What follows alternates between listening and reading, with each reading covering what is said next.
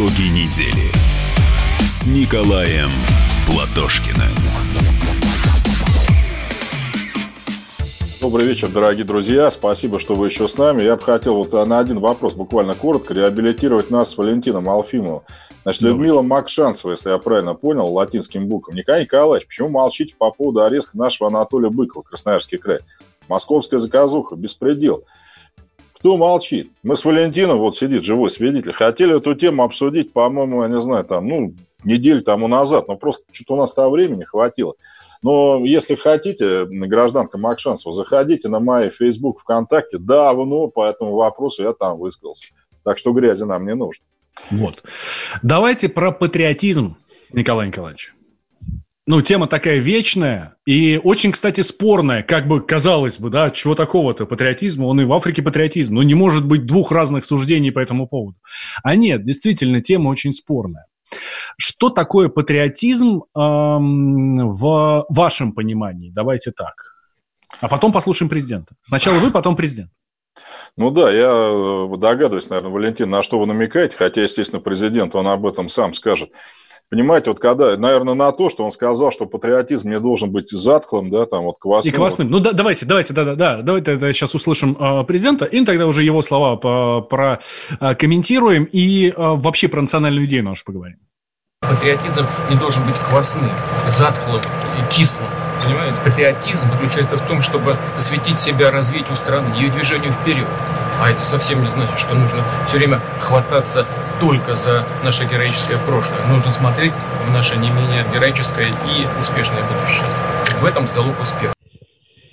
Ну, в общем, вот, в этом залог успеха. Э, не квасной патриотизм, а настоящий. Вот, в общем, вот так. Нет, понимаете, я бы здесь разделил. Вот что такое квасной? Ну, вообще патриотизм, да. Патриотизм – это любовь к родине, которая – проявляется в том, что человек, ну где-то живущий там в какой-то стране, внимание, гордится ее достижениями.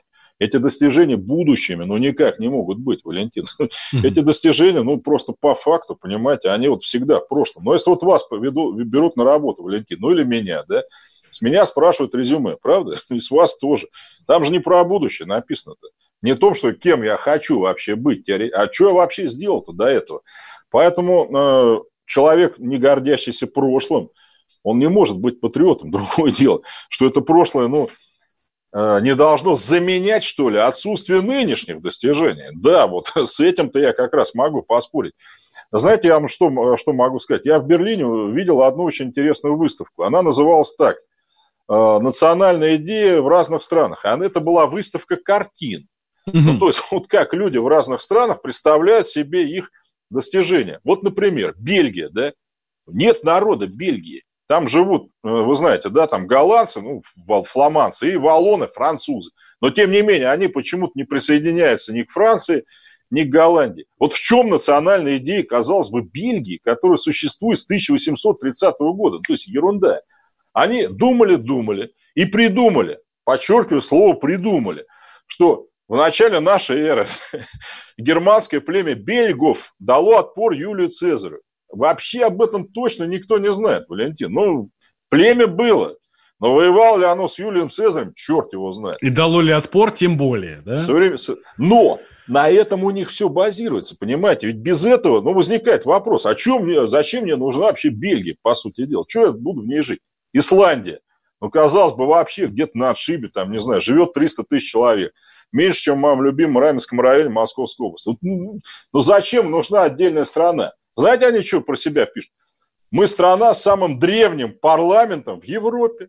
Mm-hmm. Там 900 какой-то год, там у них альтинг, ну, собрались викинги, там что-то решили. И, понимаете, ну, какой это парламент? Да нет, конечно, ну, просто собрались там э, члены дружины о чем там поговорить. Но видите, как они выискивают из своего прошлого что-то, что цементирует нацию. Ведь исландцы – это потомки норвежцев, понимаете? Можно сказать, а зачем Исландия нужна? Ну, пусть Норвегия вон будет, да? У нас же, нам с вами повезло, Валентин. У нас настолько с вами богатая история, причем позитивными событиями богата, как сейчас модно говорить, героизмом богата. Нам ничего выдумывать не надо, у нас все есть. И как же мы с вами можем, честно говоря, этим не гордиться, если все другие этим гордятся. Если Организация Объединенных Наций 12 апреля сделала Международным днем космонавтики. Но ведь почему?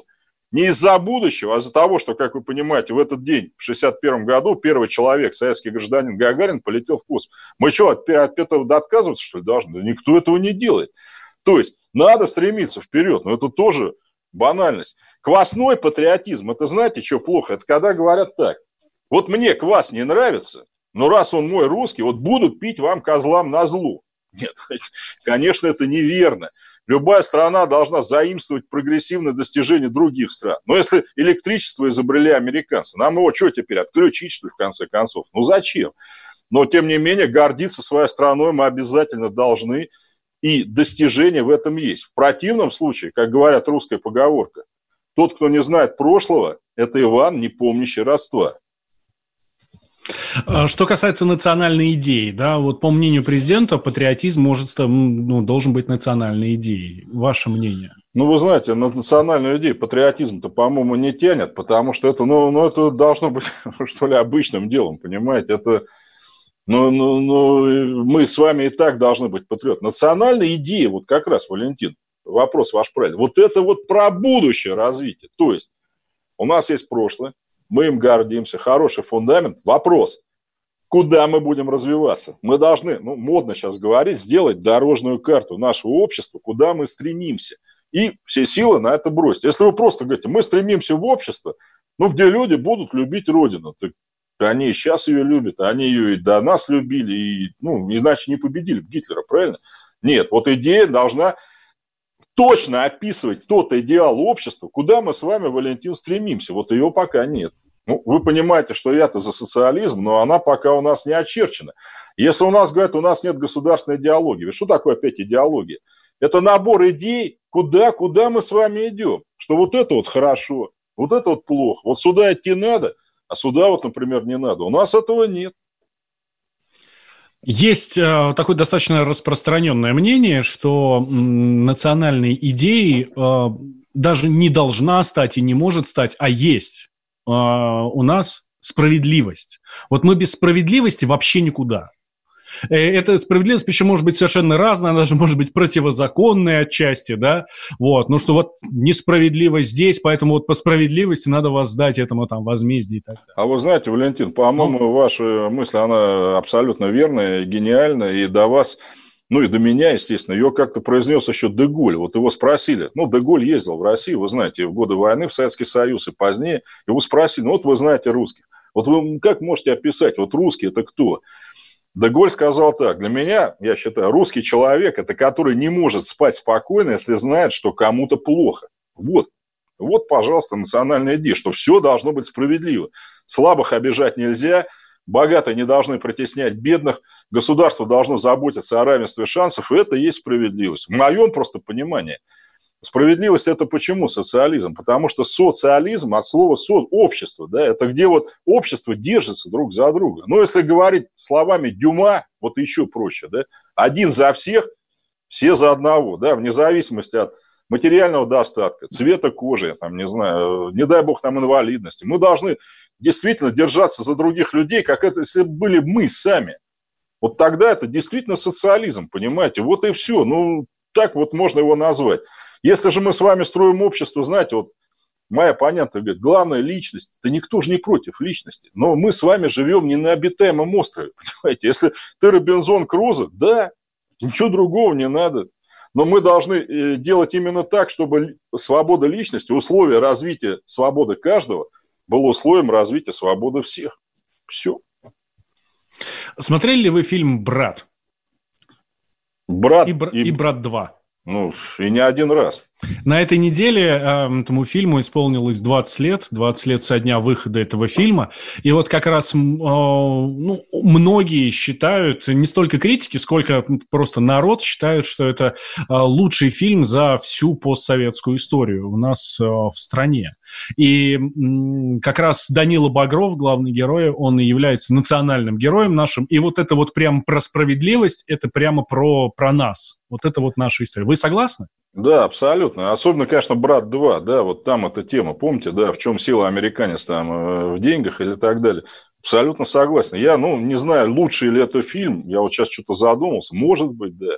Вот лично могу сказать, для меня какой фильм хороший, который хочется пересматривать. Брат 2 я пересматривал, ну, я не знаю, ну, ну, раз пять, наверное, точно, да. И, кстати, знаете, что интересно, Валентин? Я сразу после этого выхода в фильм, фильма попал в Америку. Вы знаете, как там бесились люди вообще по этому фильму? Те, кто, ну, по должности на, нами с вами занимается. Я это так вот опишу.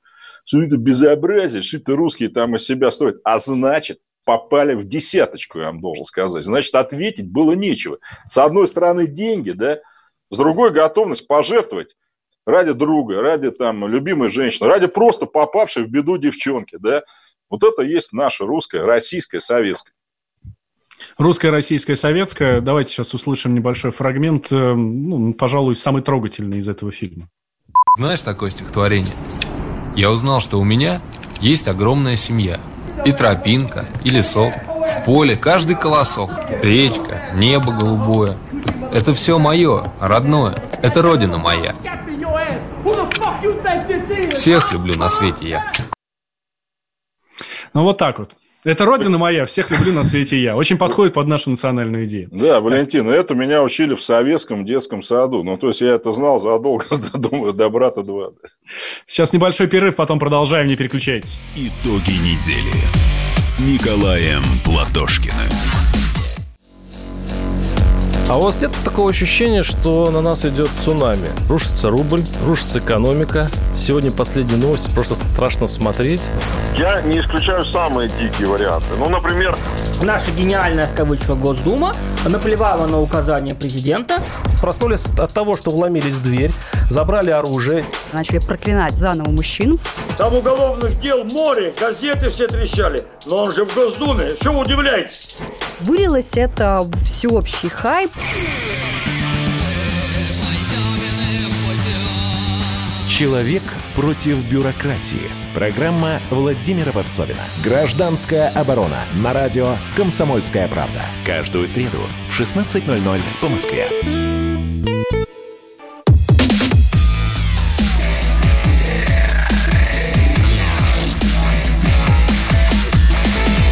Итоги недели с Николаем Платошкиным.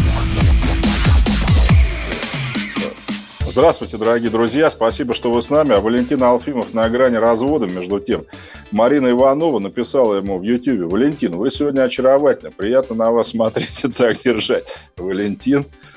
Да, и, ну, к сожалению, грустная новость. Вот из Рязани откликнулись. Алексей Саджай по больницам Рязанской области пока не открыли прием. Губернатор любимых. Mm-hmm. Ну, хорош валять, дурака-то. Давайте открывайте прием для нормальных больных. Ау, вперед. Давайте поговорим немножко про полицию. Закон о полиции не менялся лет 10, наверное, но в Думе вот с 2019 года лежит обновленный. И про него особо никто ничего не знал, но наши журналисты, журналисты «Комсомольской правды», скажем так, получили к нему доступ, ну вот, почитали, что там нового, что предлагается. И, ну, там как минимум есть четыре таких пункта, про которые, ну, очень э, хочется с вами поговорить, тем более вы жили в Штатах, а там к полиции особое отношение, да, у них там особые полномочия, по крайней мере, по крайней мере, это то, что показывают там в кино. Во, да? во. Вот здесь вот. надо различать. Потому что я, когда в Штаты-то приехал, я приехал, Валентин, вот с вашими взглядами. Думаю, они сначала там стреляют, потом фамилию спрашивают. Да, да, да, нет, да, да. Нет этого там, ну, по крайней мере, я могу сказать, я же еще в Техасе жил, а Техас это как раз по американским меркам, там шериф-то вообще бог, понимаете, он там, нет, э, полиция вежливая, вы знаете, что, как я с ними столкнулся там, звонят мне из полиции, вы там э, исполняете обязанность генерального консула, я говорю, ну, я думаю, сейчас, а вы не могли бы с нами встретиться?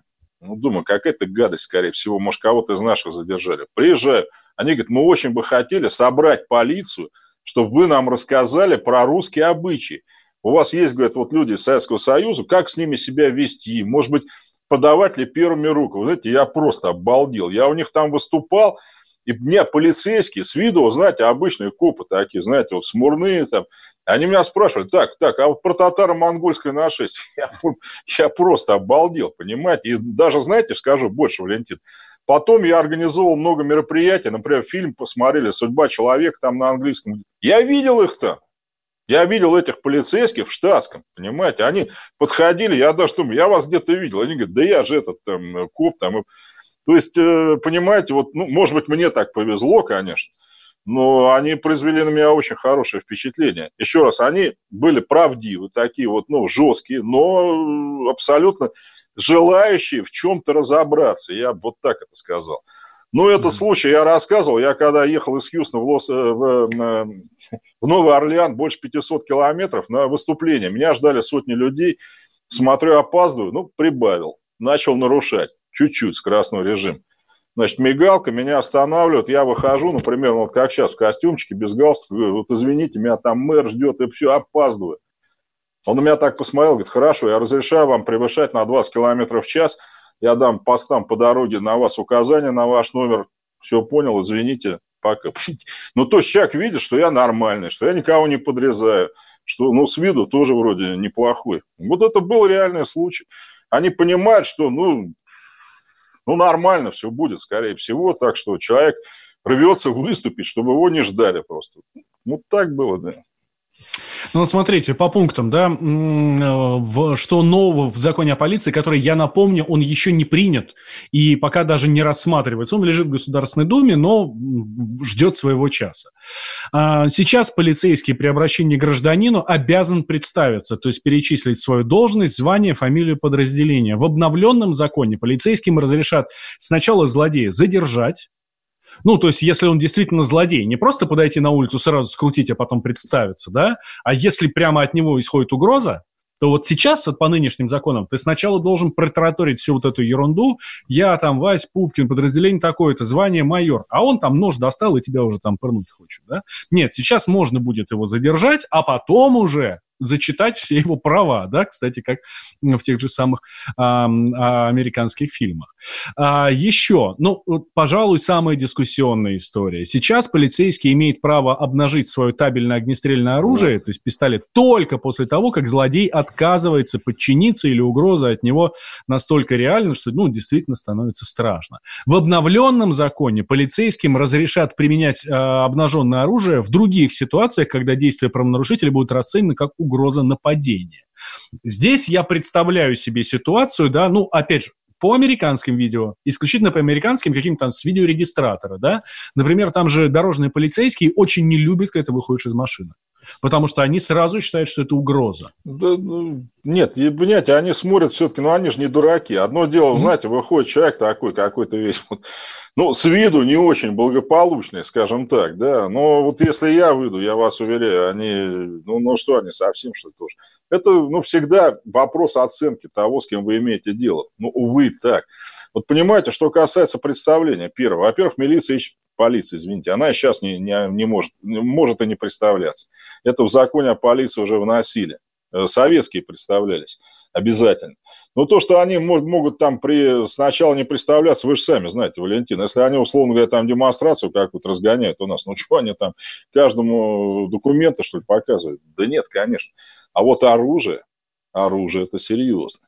Я вам должен сказать, что вот вопреки мнению, в Америке применение полицейского оружия – это ужас, понимаете? Ну, это даже в фильмах, помните, показывают, у них даже термин «стрелок» есть, да, вот если, не дай бог, там кого-то пришел, начинается расследование к психиатру, обязательные сеансы свя... э, лечения. Это все на самом деле есть. Там нельзя сейчас сказать, что они вот там палят. Просто видите, в Америке в чем разница, Валентин? Вы же знаете, там свободное ношение оружия, да? Ну, например, в том же Техасе, там, если у тебя оружия нет, ты вообще не человек, понимаете? Ну, в Техасе, по-моему, разрешено и скрытое, и открытое ношение. Во-во-во, не-не-не, я как раз, вот вы молодец, вы к этому пришли. Как раз в Техасе запретили скрытое ношение а, оружия. То есть, то есть за пазухой нельзя? Да, консил Если его все видят, то, пожалуйста, носи. Да, то есть оружие, по идее, там, оно нужно для отпугивания людей. Да? То есть ты, если идешь, там, ну, тебя, условно говоря, женщина не ограбит в машине лучше держать оружие на виду, да, вот ты едешь там, условно говоря, вот оно у тебя там лежит. Это означает, что ты нормальный человек, то есть ты не, не таишься, что ли, так. У нас, видите, система другая. У нас оружие, слава богу, я считаю, оно не носится свободно. Поэтому я считаю, у нас более жесткие должны быть нормы применения оружия полиции. Ну, потому что в 99 случаях, ну, что там говорить, наша полиция сталкивается с безоружными людьми. Я имею в виду огнестрельное оружие сейчас. Поэтому, ну, а что касается самообороны, так это так было отрегулировано. Ну, понятно, если на вас там прут с бейсбольной битой хотят вас там оглаушить. но по, по распорядку надо обезвредить все-таки человека, да, если это возможно, конечно. Ну, по ногам там стрелять или просто сбить его с ног. Нет, мне кажется, вот то, то что сейчас в новой редакции, ну, там э, такие очень туманные формулировки, я бы так сказал, по оружию. Понимаете, что если вы понимаете, что это угроза, нет, это все должно быть жестче гораздо. Мне кажется, полицейский имеет право обнажать оружие у нас только если увидит оружие огнестрельное у другого человека. Понимаете? Вот и все. В противном случае нет. Еще полицейским разрешат вскрывать машины, но здесь, собственно, все понятно. Здесь речь идет не о первых попавшихся машинах, да, а если там где-то место преступления и, возможно, где-то в соседней машине может быть заложена там бомба или еще что-то, вот, то вот в этой ситуации, конечно, полицейские смогут э, вскрывать машины. Да, но здесь, смотрите, надо сразу что говорить. В Америке это тоже есть «но». Э, там, знаете, как все жестко. Вот, условно говоря, полицейский получает в суде ордер на вскрытие вашей машины по оперативно-розыскным мероприятиям. Ну, чтобы вы об этом не знали, короче говоря, да. Он обязан указать, что он конкретно ищет. Ну, например, Алфимов подозревается, ну, шутка, конечно, там, что у него нож там лежит, да. Он его вскрывает. Если у Алфимова нет ножа, но нашлась марихуана, ну, предположим, да. Ну, да, да, да, да. Он не имеет права, ну, как бы использовать эту марихуану в качестве судебного доказательства, потому что он ее не искал. Понимаете? Вот у них там со, с этим всем скрытием очень-очень все непросто. И у нас, я считаю, как? У нас, э, конечно, там где-то в горячке на месте преступления это возможно, но э, это все должно быть объяснено потом. И, естественно, там э, ничто, что будет найдено помимо того, что искали, не может использоваться в качестве доказательства. Ну, иначе, сами понимаете, Валентин, ну, вам могут подложить вашу вскрытую машину, ну, да, Увы. вагон тротила, да. Мы да, с вами правда. случай от этого журналиста помним, да? Да, Иван Голунов, да, да, ну, да. Ну, ну, ну, что, ну, и, и самое главное, на мой взгляд, вот э, среди этих поправок эм, еще одним новшеством предлагается установить норму, которая гласит э, буквально следующее. Цитата. Полицейский не подлежит преследованию за действия, совершенные при выполнении обязанностей, возложенных на полицию. Нет, это, понимаете, здесь вопрос-то всегда в чем? Но если он один, ну вот с вами там разбирается, дал вам глаз, а что, собственно говоря, может доказать, что он это делал при исполнении? Ваше слово против его слова, что ли? Но вы будете говорить, что он вам просто пинка дал. Он будет, естественно, говорить, что он за вами гнался 5 километров до этого, понимаете? Нет. А здесь, я еще отстреливался, да. Да, да. Здесь э, это должно обязательно, значит, милиция должна, полиция ходить вдвоем, всегда при таких действиях, и всегда у них должна работать ну, какая-то записывающая аппаратура, я бы вот это так сказал. Ну, какое-то средство объективного контроля. Ну, хорошо, если камеры висят, ну, там, где вы с ними столкнулись, ладно, там есть кому... Но так в противном случае опять, это очень расплывчатая формулировка, абсолютно. Но, понимаете, так любое действие можно оправдать, но согласитесь. Это неправильно. Да, это правда. Так, давайте сейчас сделаем небольшой перерыв. Ну, дальше к самому интересному к нашим женщинам, женщинам. к отношениям, э, к отношению женщин к женщинам в России, в Советском Союзе сравним, потому что есть мнение, есть мнение, что недостаточно уважительно относятся к прекрасному полу э, у нас в стране. По этому поводу даже социологи проводят опрос. Небольшой перерыв э, и возвращаемся. Валентин Алфимов, Николай Платошкин. Итоги недели с Николаем Платошкиным. Давным-давно в далекой-далекой галактике. Я просыпаюсь. Ein, zwei, полицай Дружка моя, я по тебе скучаю. И Сережа тоже. Мы с первого класса вместе. Тетя Ася приехала! небе тучи, а тучи. А также шумелки, пыхтелки и сопелки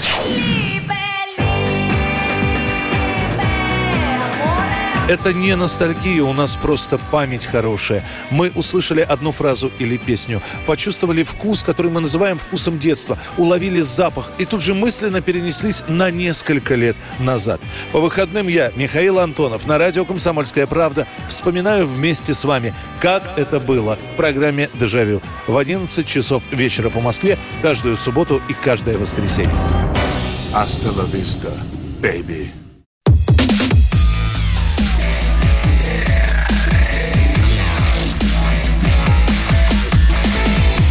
Итоги недели с Николаем Платошкиным. Возвращаемся. Прямой да. эфир. Радио «Комсомольская правда». Я Валентин Алфимов. Рядом со мной Николай Платошкин. Добрый ну, вечер, давайте... друзья. Да, спасибо, что вы нас не покидаете. Буквально одно, может быть, сообщение. Ирина Арина. Мэр Геленджика озвучил сегодня на Первом канале ТВ, что город готов к курортному сезону. Пишет, вранье. В городе вода по часам с 6 до 9 утра и вечера. Внутри Краснодарского края передвижение по пропускам. Мы на изоляции до 23.00. Там еще и комендантский ну, час. Про пропуск сделали и все. Там есть непропускные часы, по-моему, с 10 до 14, что ли. Можно ездить как хочешь. А все остальное время с пропуском Такая немножко ну, удивительная. Ну, я не знаю, ну что у нас ночью бушует коронавирус, что ли, людей именно ночью не выпускают? Ну, бред просто уже сегодня кобыл, ну что тут? Ну, если вы вышли вечером в маске, какая разница, вышли утром в 14.00, там, какая разница, хоть я не могу понять. Это правда. Итак, Итак, обещали, обещали, анонсировали. Давайте о святом поговорим, о наших женщинах. Эксперты выяснили ключевые стереотипы в отношении женщин в России. Ну, там э, 40% считают, что построить карьеру проще мужчинам, чем женщинам. А в среднем женщины зарабатывают на 28% а, меньше мужчин а с такой же квалификацией. Вот и об этом тоже эксперты говорят. Кстати, вот что касается карьеры, э, мужчинам проще, чем женщинам. Вы согласны с этим, Николай? Вы знаете, сейчас, Валентин, к сожалению, согласен. Я вас слушаю сейчас. У меня такое впечатление, что я в машине времени передвигаюсь. Ну, не в ансамбле, конечно, а вообще, но только в обратную сторону. Вот все, что вы сейчас озвучили, я это все на Западе видел. В 80-е годы, в 90-е. Ну, женщина – это секретарша, это продавщица – это там, ну, детский сад, там, понятно, ну и все, остальное это вот все мы. И знаете, вот, когда ФРГ говорил, что в 87 году у нас в Советском Союзе большинство судей женщины, да не верил никто. Потому что у них судья, ну, как это высокоплачиваемо, это там очень такой выдаю, у них мужики исключительно. В Америке. Вы у них, знаете, у них школа есть трех видов, да, вот отдельно начальная школа, отдельно средняя школа, отдельно старшая. Ну, то есть у них не как у нас там все в одном здании, да, а так вот, знаете, что интересно? Начальная школа 90% учителей женщины, средняя где-то 60%, выше, ну, старшие классы, 90% учителей мужики.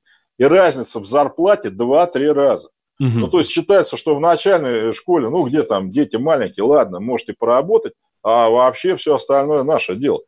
Советское время, конечно, такого не было. У нас директора школ в советское время ну, наверное, процентов 100 уж было женщин, там, я не знаю, мало мужчин-то было. А это считалось солидной должность, ведь и в Америке, и у нас. А сейчас докатились до такого же уровня. В Америке такие же данные, на 27% примерно женщина при такой же работе получает меньше. И, кстати, вот у меня сейчас опять будете ругать там, что я такой секой социалист. Вот взять Германию, да, она объединилась, вы знаете, вот была ГДР, была ФРГ. Ну вот угадайте с двух раз, Валентин, где разрыв в зарплате между мужчиной и женщиной меньше? Ну, конечно же, конечно же, на Востоке был меньше. Ну, Николай. Вот так оно и есть, это же показывают опросы и все. Потому что, и знаете еще почему? Потому что на Западе, включая ФРГ, там же никогда не было детских садов, и там женщины очень часто не работали, ну, чтобы ребенка воспитать. А вы же сами понимаете, если человек 5-6 лет не работает, но он же квалификацию теряет, особенно если она у него какая-то сложная такая и прочее. Он потом ему уже сложно устроиться по специальности, он вынужден вот именно где-то что-то подрабатывать, там, продавцом и так далее. У нас э, при советской власти женщине давали возможность сочетать воспитание ребенка и карьеру, детские сады, там, лагеря, спортивные секции, продленные группы, что там только не было. Учись и одновременно воспитывать детей. Но сейчас с этим проблема. Фетисова, вы слышали в новостях, да? да. что сейчас хоккей стал для богатых. Я вот дикий человек, Валентин, я люблю керлинг. ну, мне нравится, он такой умный вид спорта, да, керлинг. Ну, это как бильярд, да, да, да. Да, да, да, я люблю играть бильярд, шахматы и керлинг. И я решил здорово мап посмотреть. В Москве вот можно где-нибудь позаниматься? Ну, я, я просто обалдел, понимаете, такие цены вообще. Слов Пишет нам наша слушательница. Это важно. Это важно. Мы читаем сообщения от женщин сейчас. А, Ольга ее зовут. Сейчас женщины меркантильные, пользуются ситуацией. Феминизм не согласна, ужасно. Сама женщина, понимая ситуацию, сейчас всех можно обмануть в своих интересах. Ну, знаете, Валентин, я тут, конечно, буду за женщин. Почему?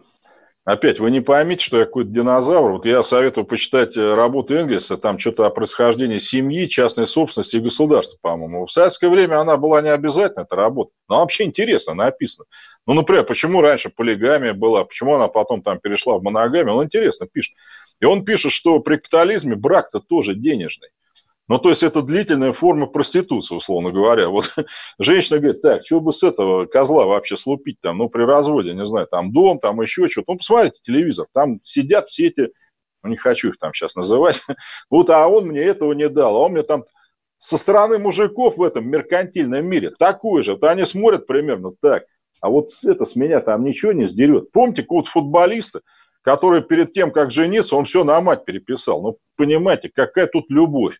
Какие тут там доверительные отношения, когда вот с самого начала думаю, как бы этот меня не обманул, как бы та не обманула. Вот понимаете, над СССР смеялись, вот когда, помните, одна женщина сказала на телемосте с Америкой, у нас там секса нет, все ха-ха-ха. Так она продолжила, у нас секса нет, у нас любовь которая абсолютно, естественно, секс это не, так сказать, отрицает, это же ясно, но подразумевается, что люди-то сходятся не потому, что у этого бабки, а у этой там дом какой-то. Вы сейчас посмотрите вот эту вот программу, как она называется, давай поженимся, да, там.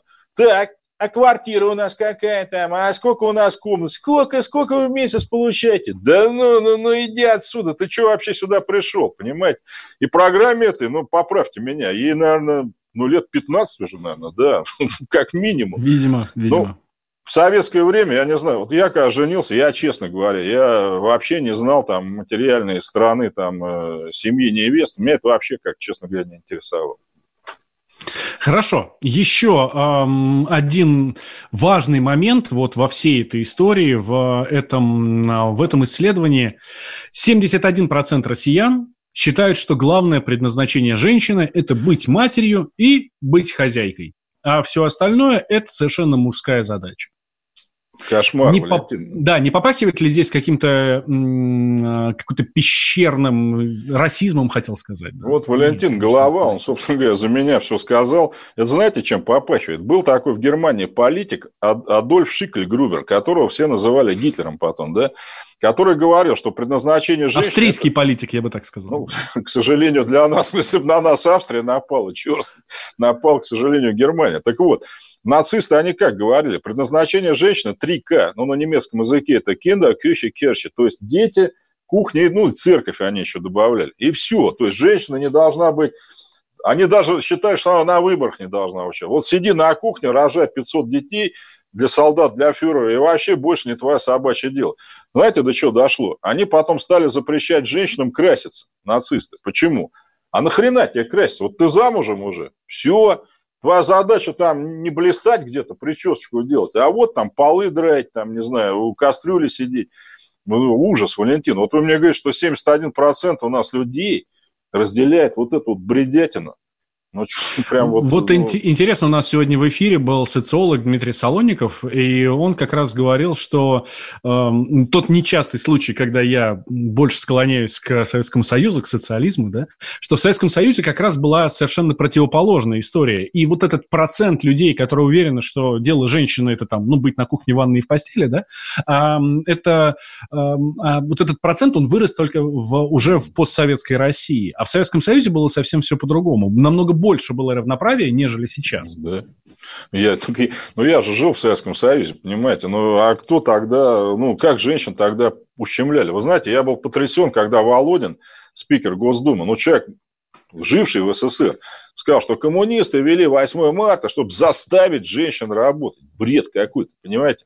В СССР был выбор для женщин. Ну, хочешь, сиди с ребенком, пожалуйста, твое дело. Но если ты хочешь одновременно продолжать учебу, там, карьеру какую-то делать, там, то, то, пожалуйста, вот тебе государство все дает. Детский сад, школу, продленный день, секции, там, пионерологи, все, все, пожалуйста, вот только, и причем без денег практически, да, ну, то есть доступно всем.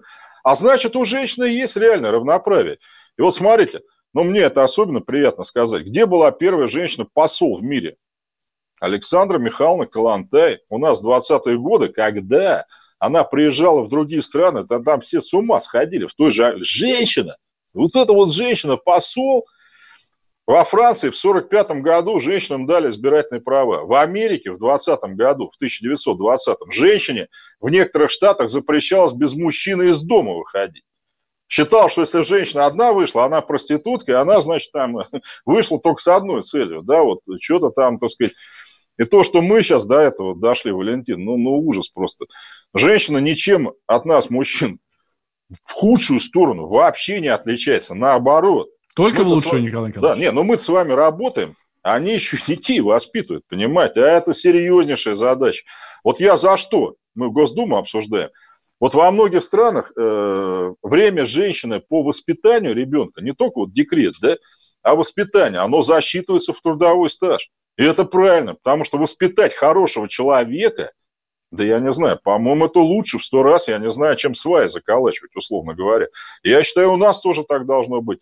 Сидит женщина с ребенком там, воспитывает ее как-то, надо ее поощрять обязательно. Но если она хочет работать, давать ей такую возможность с помощью бесплатных детских садов, секса, ну и всего остального, что, собственно говоря, было.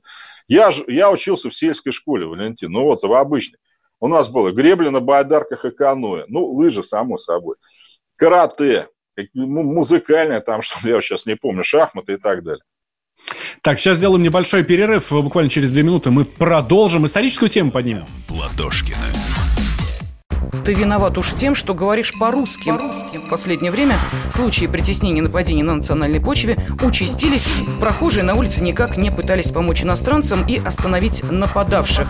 Создается образ врага для того, чтобы... Не допустить распространения правды о тех событиях. Что же касается вот бытовой ненависти, то... Я думаю, что, к сожалению, мы еще много что увидим, но нам есть чем ответить.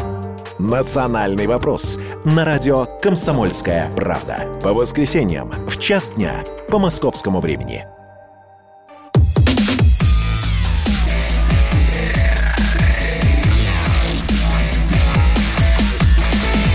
Итоги недели с Николаем Платошкиным. Возвращаемся. Прямой эфир. Радио «Комсомольская правда». Я Валентин Алфимов. Эм, рядом со мной Николай Николаевич Платошкин. А, пишут нам слушатели наши, Николай Николаевич, не так прочитали. В Геленджике сидим да, не до 23 да. часов, а до 23, а до 23 мая. мая. Прошу прощения, друзья, да. И давайте еще женщин обязательно зачтем, раз мы про них тут говорили. Вот да. Галина Богданова, Валентин не даст соврать, это наш такой вот постоянный да. слушатель. слушатель. Да, моя поклонница, да. Да, в СССР женщины были более стеснительны, более женственны, с чем согласен.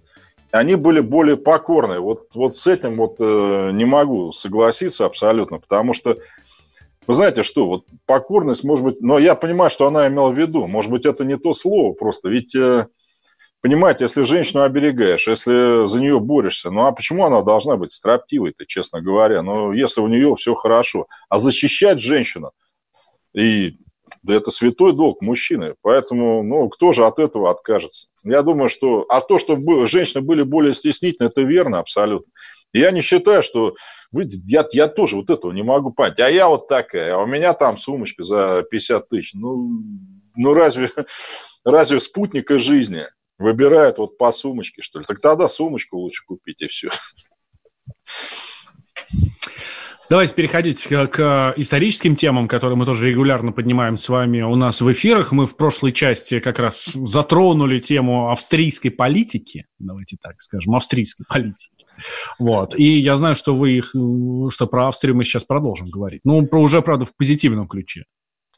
Да-да, да мы, собственно говоря, по-моему, и так всю передачу говорим про позитивный ключ. Вот вы спросите меня, друзья, ну, Австрия там, ну, что такое Австрия? Штрудель, Моцарт, э, кофе, все, все, все верно, абсолютно. Вена Даже красивый... кенгуру нету, как в Австралии, да? да. Вена красивый город, я там бывал, его люблю. Но почему мы сейчас об этом говорим? Вот в этот день, но только в 1955 году было объединение Австрии. То, что не случилось с Германией. То, что с Германией случилось в 90-м году. Австрия тоже была разделена на четыре зоны оккупации. Вена была наша. Ну, то есть там была наша комендатура. Памятник, кстати, с тех пор там стоит советским солдатам. Очень красивый. Очень Абсолютно, красиво, да. да. С изречениями Сталина, о чем они очень так вот...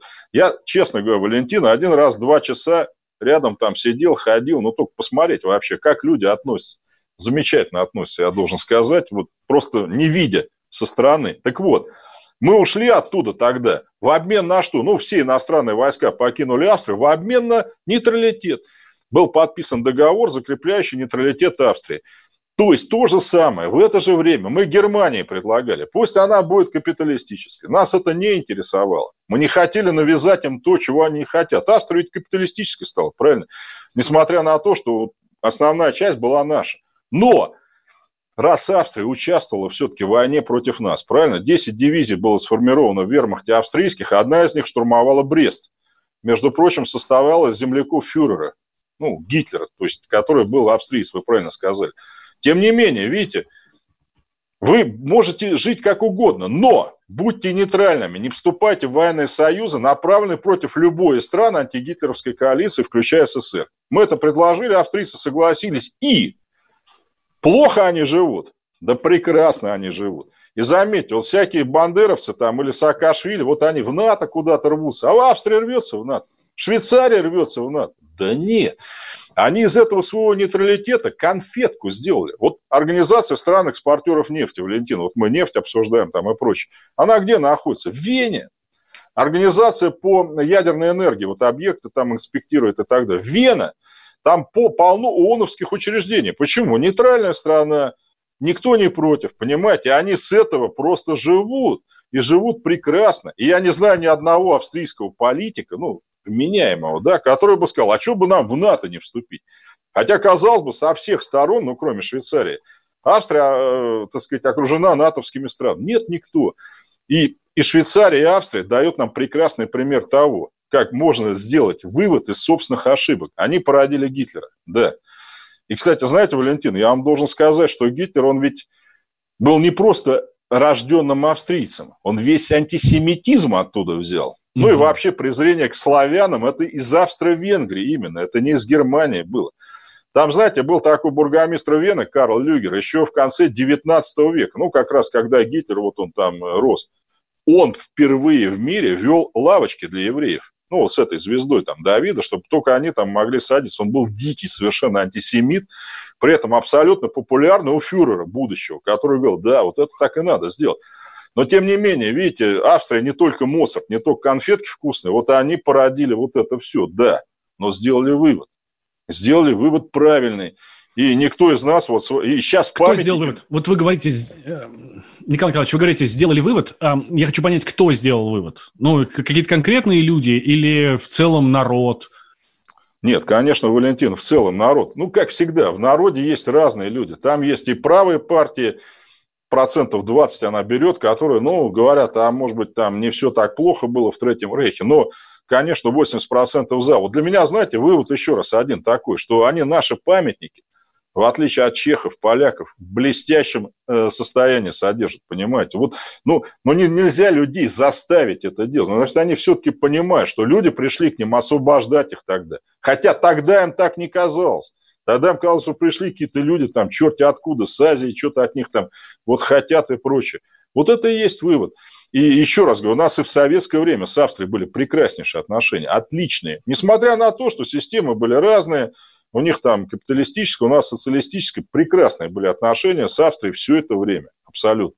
Так что я бы всем странам, которые клевещут на нас, которые наши памятники рушат, которые рвутся вот в это НАТО, ну посмотрите на Австрию. Вот вам пример того, как можно жить в мире и дружбе с русскими и при этом прекрасно себя чувствовать.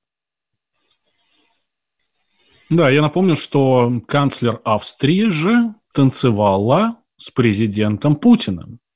Да, и я честно могу сказать, что в то советское время у них, знаете, такой был канцлер много лет. Бруно Крайский его назвали, социал-демократ. Так у него отношения с нами были, по-моему, лучше, чем у Чаушеску, который формально там социалистическую Румынию возглавлял, но у нас с ними были очень плохие отношения из-за их шовинизма. А с ним прекрасно, он у нас в Крыму там отдыхал и прочее. Замечательные были отношения. И, кстати, мы очень много технологий получали из Австрии тогда, Валентин. Вот то, что нам натовские страны не продавали. Считая, что мы там плохие, бяки и так далее. Ну, у нас буквально 30 секунд осталось. Сейчас у нас отношения достаточно хорошо складываются с Австрией? Я думаю, да, хотя на них очень сильно давят, но они все-таки молодцы, они пока держатся. Ну, а раз у нас осталось мало времени, давайте пожелаем всем здоровья, как всегда, и до новых встреч, дорогие друзья. Спасибо, что вы с нами были сегодня, да, Валентин? Да, с вами были Валентин Алфимов, Николай Платошкин. На следующей неделе в то же самое время, а, в том же самом месте, здесь, на волнах радио «Комсомольская правда», мы с вами будем подводить итоги недели. Никуда не переключайтесь никогда, а, потому что слушать больше нечего. Это «Комсомольская правда». До встречи. Спасибо, до свидания. Итоги недели с Николаем Платошкиным. Остановлены чемпионаты. Опустили трибуны. Закрываются спортивные клубы. Футболистам урезали зарплаты. Фанаты мусолят бытовые скандалы. Что будет с профессиональным спортом после пандемии? Радио «Комсомольская правда» представляет «Спорт без короны» с Константином Тереховым. Каждую неделю в прямом эфире первые лица большого спорта, звезды и представители власти. Слушайте по пятницам в 14.00 по Москве. «Спорт без короны» на радио «Комсомольская правда».